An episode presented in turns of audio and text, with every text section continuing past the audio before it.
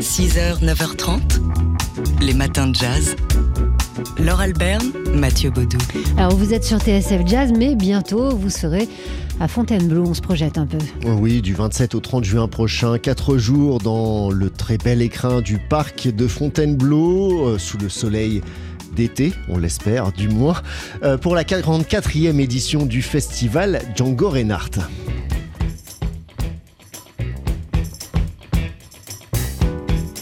Jette une oreille euh, sur euh, la programmation en musique, donc avec ici, vous l'avez sans doute déjà reconnu, le saxophoniste Isaiah Collier. Qui sera à Fontainebleau pour le festival Django le 28 juin prochain.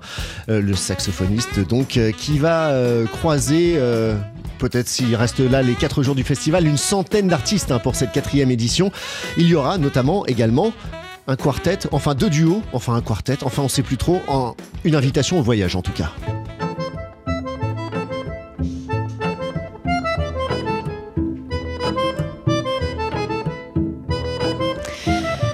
Ce sont les Égarés. Ils s'appellent pas comme ça, c'est leur album qui s'appelle comme ça, mais c'est plus simple parce que les Égarés, ce sont donc en effet quatre musiciens Balaké Sissoko, Vincent Perani, Vincent Segal et Émile Parisien. Euh, donc euh, au festival Django Reinhardt, qui nous fait voyager décidément euh, et qui nous ramène aussi quelqu'un qui aurait dû être là hum, il y a deux ans. Sa venue avait été annulée. Ouf, elle revient. Was I to know that this was always only jolly? Ah bah oui, le public est content et on le sera aussi de retrouver enfin Mélodie Gardot. Ce sera le vendredi 28 juin. Et puis, évidemment, festival Django Reinhardt oblige. Les représentants du jazz manouche d'aujourd'hui seront bel et bien là. Boulou et Elios Ferré, Ono Winterstein, Angelo Debar, Les Doigts de l'Homme ou encore Aurore Walke. Et puis, le petit dernier peut-être de cette scène du jazz manouche qu'on aime particulièrement. Il vient de Corse, Fanou Toracinta.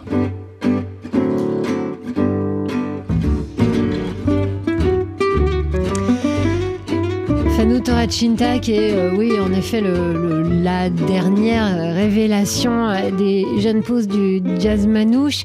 Euh, au programme donc de la 44e édition du festival Django Reinhardt, il y aura aussi Ibrahim Malouf avec euh, son nouveau projet Trumpets of Michel-Ange, il y aura Les Doigts de l'Homme, le collectif Paris Swing, euh, le jazz funk de Letus, ça ça va nous faire danser. La contrebassiste India Owens, Louis Matouté, son large ensemble. Enfin bref, vous pouvez aller voir. Toutes les informations sont en ligne sur le site du festival qui se déroule pendant 4 jours donc. du 27 au 30 juin prochain dans le parc de Fontainebleau.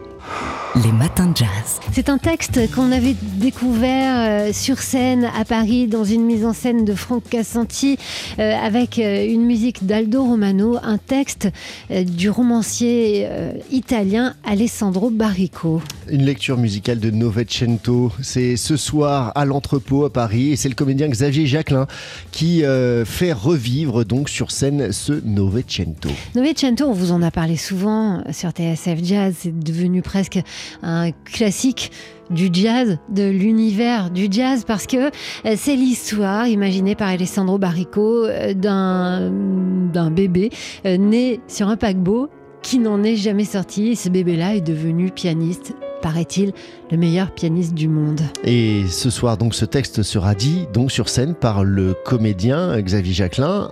Un monologue mais en duo Voilà. puisqu'il sera accompagné, accompagné au piano par Franck Avitabile. C'est à l'entrepôt à Paris, dans le 14e. On vous conseille d'aller écouter ce texte euh, merveilleux qui est à la fois drôle, émouvant, et puis qui nous fait voyager, tels des voyageurs immobiles.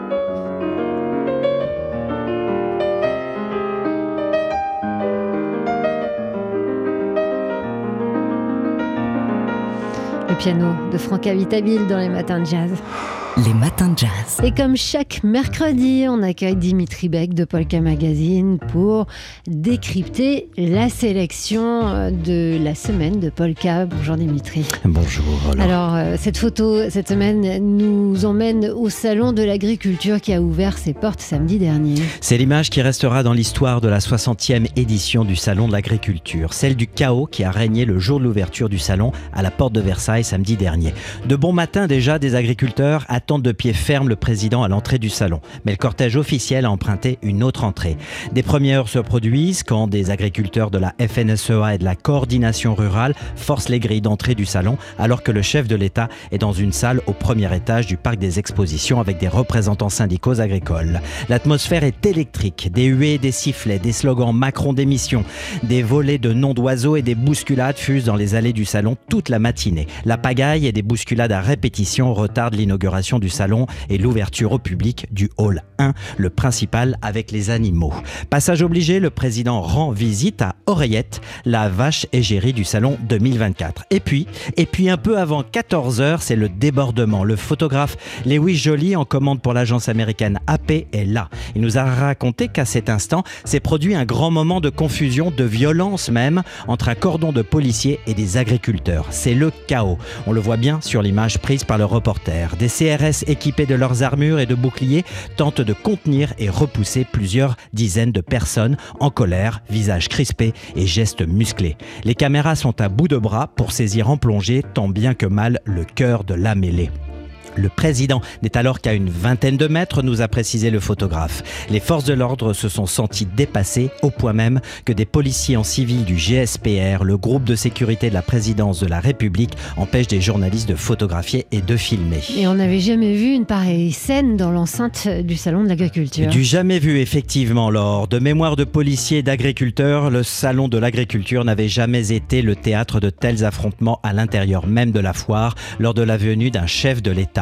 Un ancien policier l'a confirmé à l'agence France Presse. Quand on en arrive là, c'est que la situation est hors de contrôle. Un loupé donc de la part des forces de l'ordre qui fera date et cette foire d'empoigne autour du président de la République restera dans les mémoires. En attendant, la visite d'Emmanuel Macron a duré 13 heures, oui bien 13 heures, là aussi une situation inédite. Et son dernier échange avec la presse est terminé par une, une invitation à aller boire un verre, histoire d'apaiser les esprits après le coup de force des agriculteurs venus exprimer leur colère. Car après tout, c'est bien de cela dont il s'agit dans cette histoire. Pas de violence sans colère.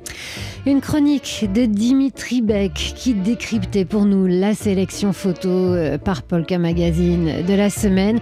Une chronique à retrouver sur le site de Polka Magazine. Polka. Chaque photo a son histoire.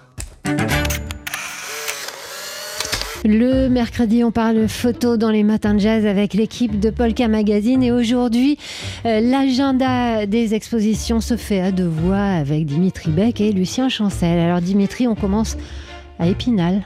Tout un programme icône, les images fantasmées au musée de l'image à Épinal justement.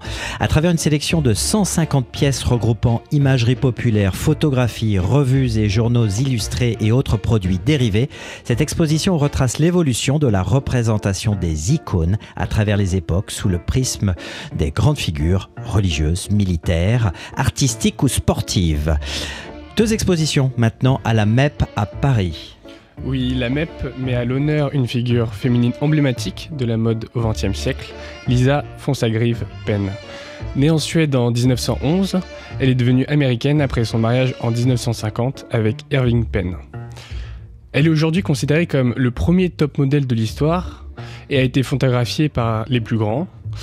Fernand Fonsagrive, son premier mari, Irving Penn, son second, Richard Avedon ou encore Erwin Blumfeld. Au total, cette icône a fait la couverture de plus de 200 magazines, parmi lesquels le Harper's Bazaar et Time. Autre exposition à la MEP encore, extérieure, Annie et la photographie. L'exposition célèbre la relation dynamique entre la photographie et l'écriture d'Annie Ernaux. Vous savez, la lauréate du prix Nobel de littérature en 2022. Eh bien, donc Annie Ernaux est connue pour son engagement social et féministe ainsi que pour sa capacité à explorer des thèmes universels tels que la mémoire, l'identité et la condition humaine. Alors Laure, vous pourrez y voir des textes tirés du livre d'Annie Ernaux, Journal du dehors, 1993, une retranscription de scènes de vie quotidiennes dans les rues, les trains, les magasins entre Cergy-Pontoise et Paris de 1985 et 1992. Et puis donc tout ça est associé à des œuvres de la collection de la MEP. Et donc il y a une sélection de 150 tirages avec de grands photographes. Il y en a 29. Harry Callahan, Claude Ditivon, Dolores Mara, Daido Moriyama, Janine Niepce, Issei Souda. Enfin bref, je, la liste est longue et c'est magnifique. C'est un véritable voyage, bien plus finalement qu'entre Paris et Cergy-Pontoise. Et ça se passe à la Maison européenne de la photographie dans le quartier du Marais à Paris. C'était donc l'agenda des expositions à deux voix aujourd'hui avec Dimitri Beck et Lucien Chancel qui faisait à la fois ses débuts, son premier jour à la radio et son dernier, celui de son stage à Polka Magazine. C'est à retrouver toutes ces informations comme d'habitude sur le site de Polka. Polka. Chaque photo a son histoire.